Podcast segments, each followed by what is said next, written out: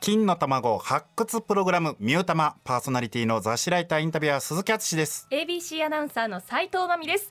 さあ始まりました。新番組ミュータマでございます。ABC ラジオがお送りするインディーズアーティスト応援番組となっています。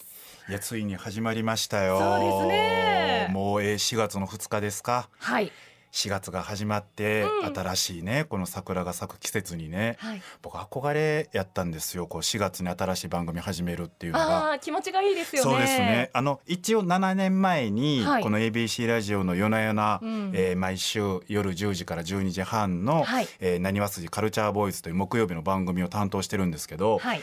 当時は7年前は初ラジオ普段も雑誌のライターインタビュアーなんで、うん。全くのその異次元だったんで。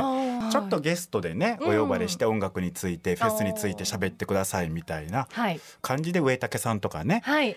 北村新平ちゃんとかお話しすることありましたけど、うん。自分がメインなんてのは考えたことなかったですからそこでなんとか7年やらせていただいて、はい。ようやく僕念願のうん。女性アナウンサーと 深夜の音楽番組をやるというもうこれはもうあれですよもう本当にサブカルモンモンキッズたちからしたら夢のドリームですよ。あそんなもうあの女性アナウンサーでそんなん言っていただけたらほんま嬉しいです。いやでも私あの番組としましては、はおはよう朝日土曜日です。はあと成海岡村のすぎる TV ってうん。月曜日夜、うん。やってるんですけれども、はラジオがそんなに今までしたことがなかったので、うん。結構緊張していまして、それが不思議ですよね。その僕からしたらもうそのテレビのね、はい。そのもうきらびやかな世界から来た人みたいな感じですからでもあれですよ。我々が初めてうん。会ったのははい。ラジオですから、そうででしたどうやら斉藤さんはなんかよくわ僕はちょっと意味がわかんないですけど記憶から抹殺しようとしてるんですけど。やめてください。そんな言い方 あの方に知られたら。やめていや聞いてないでしょ多分。これだって福島でしょ？福島です。茶屋の町でしょ、まあ確かにねじゃないですか。いやいやいやいやいや。ここで、はい。要はその M1 の、うん。えー前日のね。そこでメッセンジャーの相原さんはい。と一緒に、うんえー、斉藤さんがはい。選ばれまして、そしてなぜか私も選ばれまして、はい。3人でやるっていう。ねえ。で僕相原さんは何度かご一緒してたんですけど、はい。斉藤さんは相原さんは？初めてだったんですよ。でここもまた初めて鈴木さんともですから初めてだったんで。だからなかなかのねようこの鳥を選んだなみたいななんかだんだん毛穴開いてきました。なんか思い出したら。めちゃくちゃもう相原さんめちゃくちゃ優しいですからね めっちゃ優しかったです。優しいですめっちゃ優しかったんですけど。ただやっぱりもうね当たり前のようにあのあれですよ僕なんかでももうちっちゃい頃とか高校生とかから見てた人ですから、はい。斉藤さんからしたらちっちゃい頃からですからそうですよ。ずっとテレビで見てた方が目の前にいうて。テレビラジオの百戦錬磨のね大兄さんですから、やっぱりすごかったですよねあれなんて説明したらいいんですかえ。ねなんですか？もう芸人さんとお仕事っていうのはまあテレビでもいろいろあるんですけれども。なんでしょうね？あの相原さんのエナジいやすごいですね、ー、うん、なんか本当の本当の昭和のエナジー昭和のエモーショナルさはいギラギラしてるかっこよさがあるんで。あの本当僕大好きで優しいんですけど、うんいい意味で気抜いたらはいやられる感あるじゃないですか。そうそうそうそう。あのなんていうんですかなあなあでできる当たり前ですけどはい。だから例えば次また相原さんとやるにしても、はい僕らも絶対なあなあでできないじいやゃないですか。もうめちゃめちゃ準備してフル装備していかないと。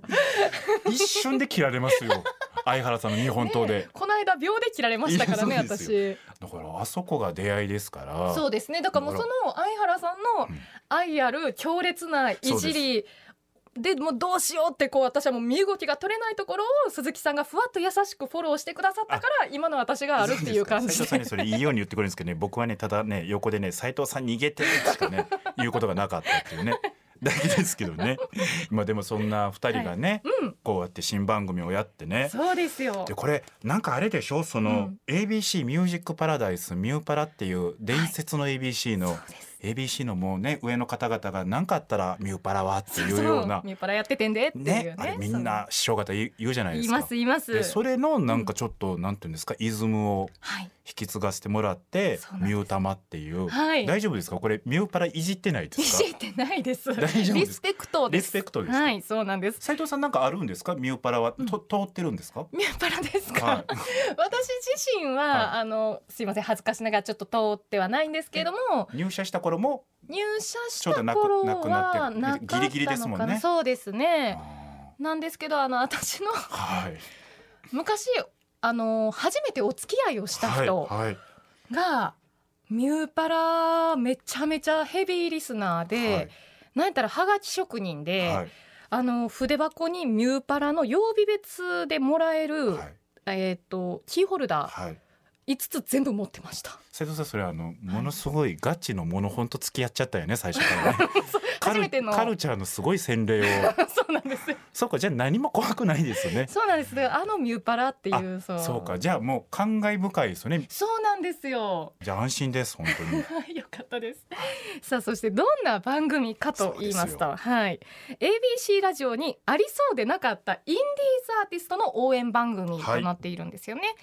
ABC ラジオがインディーズおよび新人アーティストの音楽活動支援を行う X とタッグを組んで金の卵となるアーティストを毎週ゲストに迎えその魅力を発掘していくということなんですよね。あもう素晴らしい合法的はい。青互いをそうなんです。ABC ラジオが本格的にしていこうじゃないかってことですよね。そうなんですよ。これわかりやすいですね。つばつけとこうっていう。つけて ABC ラジオ祭りに呼ぼう。やぼーって。夏フェスやった時に出てもらおうっていうね。そうそうそう。いやこれは分かりやすいですね。結構有名なアーティストの人でもね、はい。最初に出たのが ABC ラジオとかね、うん。都市伝説的に例えば愛子さんとかもねそうなんですよ。ちょっとその素人人の時に出たのが ABC ラジオでいまだにどんだけ有名になられても ABC ラジオをひいきしてくれるとかそういうのって結構ありますから嬉しいだから第一にしとかないといけないですよ。そうですよね。本当にあの、うん。小学生みたいな子が来てももうはい。丁寧にね、腰低く少し低くちゃんと帽子脱いで僕も挨拶しますからね。偉そうにしたら絶対いけないっていうね。でもそうですね。もうワクワクドキドキするね、うん。あれでございますがあの斉藤さんもおっしゃってくださったこの X でございます、はい。えーアルファベットで EGGS でございますけど、うん。まあインディーズとかね、はい。新人アーティストの曲曲をうん。無料で聴けたり、はい。無料で配信ができたりあり、えーオーディションを行っていたり、うん。さらに CD のリリースも行ってたりするというね、うん。だからこう若手のミュージシャンアーティストの方にも優しいし、はい。えーなんかいい人いないかなってこう探す我々リスナーにとっても優しいね、うん。あこんないい人がいますよみたいな紹介してくれたりとかっていうね、とがっつりうん。タッグを組むという。もう X さんがもう認めた方やったら間違いないと。そうですね、うんだもう我々はあの乗っからしてもらいましょう。そうなんです。斉藤さん無邪気。無邪気。まあまあ賑やかに楽しく緩やかにね、はい。やっていきましょうよ。はいよろしくお願いします。さあということで今日スタートの新番組ミュータマ。ABC ラジオが X とタッグを組んで金の卵となるアーティストを毎週ゲストに迎えその魅力を発掘していきます。さあ初回のゲストはこの後すぐ登場となっております、はいさあそれではそのバンドの曲をかけてみましょう。はい参りましょう。記念すべき第1回目の第1曲目はこの方々のこの曲です。リネームでスイングボート。ではミュータマ初回のゲストはこの方たちです。はい、えー、リネームボーカルの高木一生です。ドラムの山健です。よよろしくお願いします。よろしくお願いします。おお願いしま記念す。すべき第1回目。ありがとうございます。ありがとうございます。嬉しいということですけど、はい。はいさあそれではリネームのプロフィールタマフィールをご紹介しましょう、2016年大阪の北摂エリアにて結成されたポップロックバンド。メンバーはボーカルベースの高木一生。ギターの相馬。ドラムの山健の3人となっております。2016年にファースト EP「リスタート」をリリース。はい以降コンスタントに作品を発表しながら精力的にライブを行い去年11月にはセカンドアルバム「ポストモダンインディー」を全国のタワーレコードにてリリースしています。さあということですけありがとうございどます。はい。い今お二人はかなりヤングですよねね。え年齢は。そうですね。あの、はい。メンバー全員今21ではい。若い。大学3年で。そうか。え、うん。春から4月から4年ですね。4年はい。大学ですよね、4年生っていうことは2016年の時は何歳ですか？高校生、えー高校2年生。2年になる直前みたいな。こう高校1年生の春休みで結成したので、はい。で高校2年の直前高校1年生の時にファースト EP をリリースしているとですよね。そうですね。リリースはその夏にあ。リリースしたのはい。で、年そのまま。16歳ぐらいですかね。それってなかなかじゃないですか？バンド界隈でも。確かに周りはあんまりいなかったかもしれないですね。結構スタートダッシュは早いエリートですそうです。なんかあの軽音部に入らずにやってて、はいはいはい。あの部活に入らずに外でやってたんで、うん。まあ、どうせならなんかオリジナル曲とか軽音部やったらできないことをはやりたいなっていうので、うん。CD も多分すぐそうですね。ただ右も左も分からなかったのいで、はなんか CD 発売のうん。何だったかな1週間前にレコーディングしてでなんか2日前まで CD 出来上がってなくてみたいなへー今だとありえないんですけど。いだって下手したらねふそれは普通のことですけど大学4回生とかでも普通に軽音で誰かのカバーしてたりとかしても全然普通のことじゃないですか。そうですね、はい。それが高1で CD デビューってほんまにいいですよね。デビューっていうようなもうすごいもんでもなくて、うん。もうコーナーであの何も入ってないからの CD 大量に買ってそれ家でコーナーはあのあコーナーで。家のパソコンでダビングして、はい。であのみんなでカッターでジャケットとか切って本当に手作業で200枚ぐらい作って DIY じゃないですか。そうなんです、はいでも本当にそれぐらいしか作る術を知らなかったんで当時は。いやーそれでいいや今回はだからもうたっぷりね、はい2週にわたってうんゆっくりこう聞けますから、そうですね。たくさんたくさんね、はい。掘り下げさせていただきたいなと思いますけれども。はい、はい。さあそれではリネームの魅力を掘り下げるためのコーナーに参ります。はい。斉藤のすぎるチェック。さあリネームの皆さんには事前にアンケートに答えてもらいまして自分たちのアピールポイントを3つ教えてもらいました。はい。そのアンケートをもとにバンドの魅力を掘り下げていきたいと思います、うん。さあそれでは早速参ります。一つ目タワーレコーズ梅田大阪丸ビル店の2019年店舗限定 CD 年間チャート1位と3位を獲得。はい。2つ目。バンドのホームライブスクエアセカンドラインにて初のワンマンライブを敢行。チケットソールドアウト。3つ目。バンドメンバーそれぞれの役割分担ということなんですがまず1つ目、はい。タワーレコーズ梅田大阪丸ビル店の2019年店舗限定 CD 年間チャート1位と3位を獲得ということですが、はい。すそうなんごいですよ。ありがたいです本当に。ね、だってねオセロやったら全部リネームになりますからね。そうなったらいやほんまそうですよ。すごいですよ。マジでマジで。オセロやったら。逆に2位が知りたくなってますもんね我々ね。そうそうかすごい1位本当にありがたい話でそのバンド始める当初もやっぱりずっとタワーレコードに CD 置きたいっていうのが願望としてあって、はい。で初めて取り扱ってくれたのがこのタワーレコーズ梅田大阪丸ビル店うん。さんで、でその初めて取り扱ってもらった CD が2019年の年間1位を取れてそうですね。もう本当になんかさ初めてタワレコに自分たちの CD が並んだっていう、はい。でもそれだけでめっちゃ嬉しくて、うん。もうなあのなんていうんですかこう飾ってもらったところの写真めっちゃ撮ったりして自分たちでも行ったり。めっちゃ嬉しかったです。ちょっとポップ作ってそうもなんですよ。ポップとかも作ねってもらったりして。そ。だってはい。ほんの3年前までは当時うん。港南でねいろいろ買ってきて そうなんですよ。本当ですよね。ねギーコギーコい。ろいろやってい。パソコンでね一個ずつ丁寧にやってたのが。そこから3年後。そうですよ。かなり早いと思うんですよ僕。すごいんです。うん。やっぱだからなおさら嬉しかったですね、その頃も思い出して、確かに。はい。そうか。だからそれで言うと1位と3位ってことは当たり前ですけどその2枚出してるってことですもんね。はい、はい。そうですね。3月に出した3月だったっけ？2月2月かアルバムを出してその同じ年の冬にも出してみたいな。そうですね。そのその年は。2月に出したものが1位で、うん。冬に出したものが3位いただけて。そうか。じゃあ2019年っていうのはうん。もうバンドにとっても結構忘れられない。そそうですね。いろんなことありましたね。はい、うん。なるほど。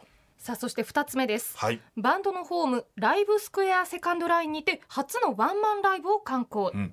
チケットもソールドアウトということですね、これはいつですか？これがえっともともとそのさっきの2019年店舗限定 CD 年間チャートではい。3位を獲得した、うん。えー EP はい。でのツアーのファイナルで、うん。2020年の5月に行う予定だったんですけれども、ちょっとまあ去年コロナウイルスの関係そうでですね。うんちょっとできなくなってしまって、でその延期公演として12月ですか？12月ですね。12月。2020年の12月に最近最近、はいはい。あそうかに行わせてもらってはい。もうセカンドラインってすぐそこですからね。そうですね。はい。すぐそこにあるライブハウスで、はい。あのあれですね僕も何回も行かせてもらってますけど、い、いですよね。あのバンドの音とあの線路のあ電車の音がね。上にはい。えいいんですよ。高架下？そうですそうですね。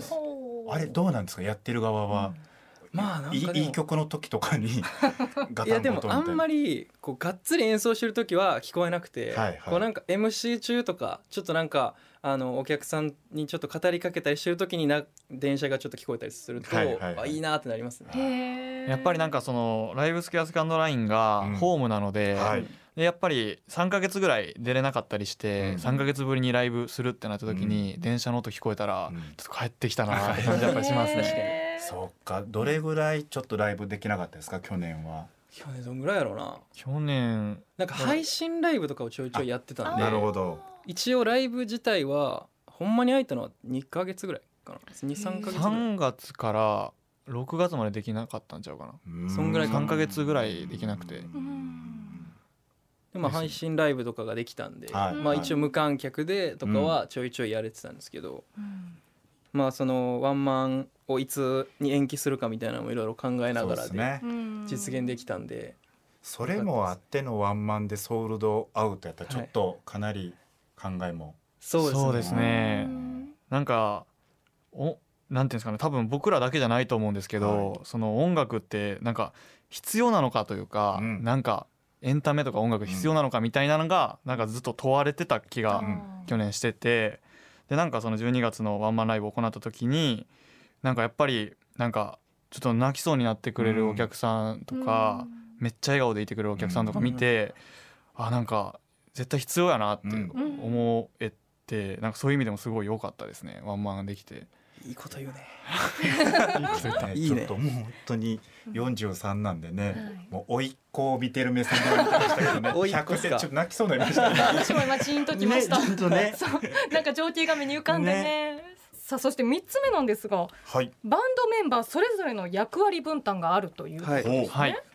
どういうことでしょう？そうですね。これは、えっと、バンド結成当初にバンドメンバーでいろいろ決めたんですけどもうん。会議とかして、でその中の一つで僕らバンドメンバーそれぞれで完全に役割分担がされててなんかそれが結構他のめ他のバンドと違うとこかなっていうのがありまして、例えば僕だったらなんていうんですかね営業とか。営業？営業って営業っていうの違 いますかね。なんか スケジュールとスケかなんかそのバンドの流れ決めたりとかなんかはい。だから、まあそれこそバンドの企画？リーダーやかな。うん。そうですあ最近あんまり触れられてなくて自分でもちょっと忘れそうになるんですけど。山健さんが実はリーダーリーダーやかな。そうか。じゃあリーダーかつちょっとそのマネージメントじゃないけどそう,、いいうような決めたりとかそのバンドの流れを。それこそワンマンライブとはい。かその企画ライブうん。も企画したりとかうん。の担当しててでボーカルの一世はがあのーもう曲作りと、うん。あとはあの CD のデザインとかグッズのデザインとかは全部僕がやってて、もう本当にそれをやったらやってたら許してくれるんで。好 すごいことですだいぶすごいよ。きなこと2つやらせてもらって。曲作ってジャケット作ってグッズ作ってるからすごいよ。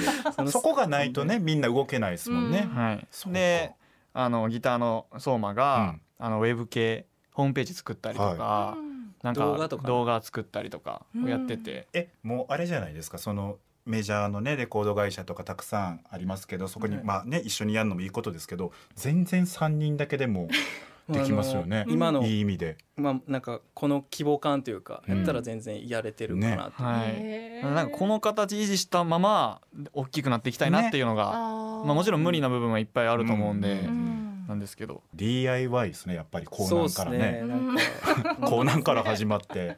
本当にいずれはもうレコーディングとかも自分たちやりたいなみたいなもう思ったりとか全然今はあのデモとかしか作れないんですけど、はいはい。とかなんかミュージックビデオも自分らで考えたりしたいなとかい。ろいろその今は他の人にお願いしてるようなこともなんかメンバーの中でやれたら面白いなっていうのは思ってますね。そうそんなんで言ったら周りの僕バンドマンとかでも多いですけど、はい。スタジオをね、はい。ミュージシャンの人って作りたくなったりとか。最高あー憧れますね。ものすごい憧れます。みんなミュージシャンたちの憧れなんですよ。あそうなんですね。そうなんですよいやーそそううかかなんかちょっとね1回目でね1回目で出会ったバンドのその大きくなっていく様を見れるというのも、そうですよね。もう完全にちょっと我々親戚の。親戚みたいな。おじさんとねおばさんになっちゃいましたいやいや近所のお姉さんの感じになってますけど。いやいやでも曲の方も聴いていきたいですね、さあそれでは一曲曲紹介をお願いします、はい、えーリネームで Maybe I was wrong 金の卵発掘プログラムミュータマそろそろお別れのお時間となってまいりました。ちょっと早いですね。そうめちゃくちゃ早いですね。いやでもなんか一回目でほんまにヤングに出会えたのは良かったですねね本当に DIY って簡単に我々業界言いますけど、はいほんまに16歳でちゃんと港南に通って DIY してた子たちがいたっていうね ね我々ちょっとおしゃれ用語ではい。音楽業界の人間はもう本当にカッコつけて使いますけど、うん。ほんまの今日は DIY っていうねこ10代の DIY をちゃんと感じた気はい。がしましたね。うん。うん。さあリネームのお二人には来週もゲストとして出演していただきます。来週もよろしくお願いします、はいよろしくお願いします。さあ番組では皆さんからのメッセージをお待ちしています番組の感想知った激励やおすすめのインディーアーティストなども教えてください。宛先は e メールは egg アットマーク abc 一0 0 8 com egg アットマーク abc 一0 0 8 com ABC ラジオのホームページからも送れます。アドレスは abc 一0 0 8 com abc1008.com です。ツイッターも開設予定ですのでお楽しみに。もう我々もねあの ABC とかに頼らずにはい。DIY ではい。自分たちであのツイッターちょっと勉強して 解説できるぐらいねもう我々すぐ組織に頼ってしまいますから。おじちゃんおばちゃんも頑張らなあかんなって。いうのをねやっぱか書いてましたね。ちゃんとやらなあかんなと思いましたね。はい、いいエネルギーをいただきました。はい。ということでミュータマお相手は斉藤真美と雑誌ライターインタビュアー鈴木敦とリネームの高木一生と山健でした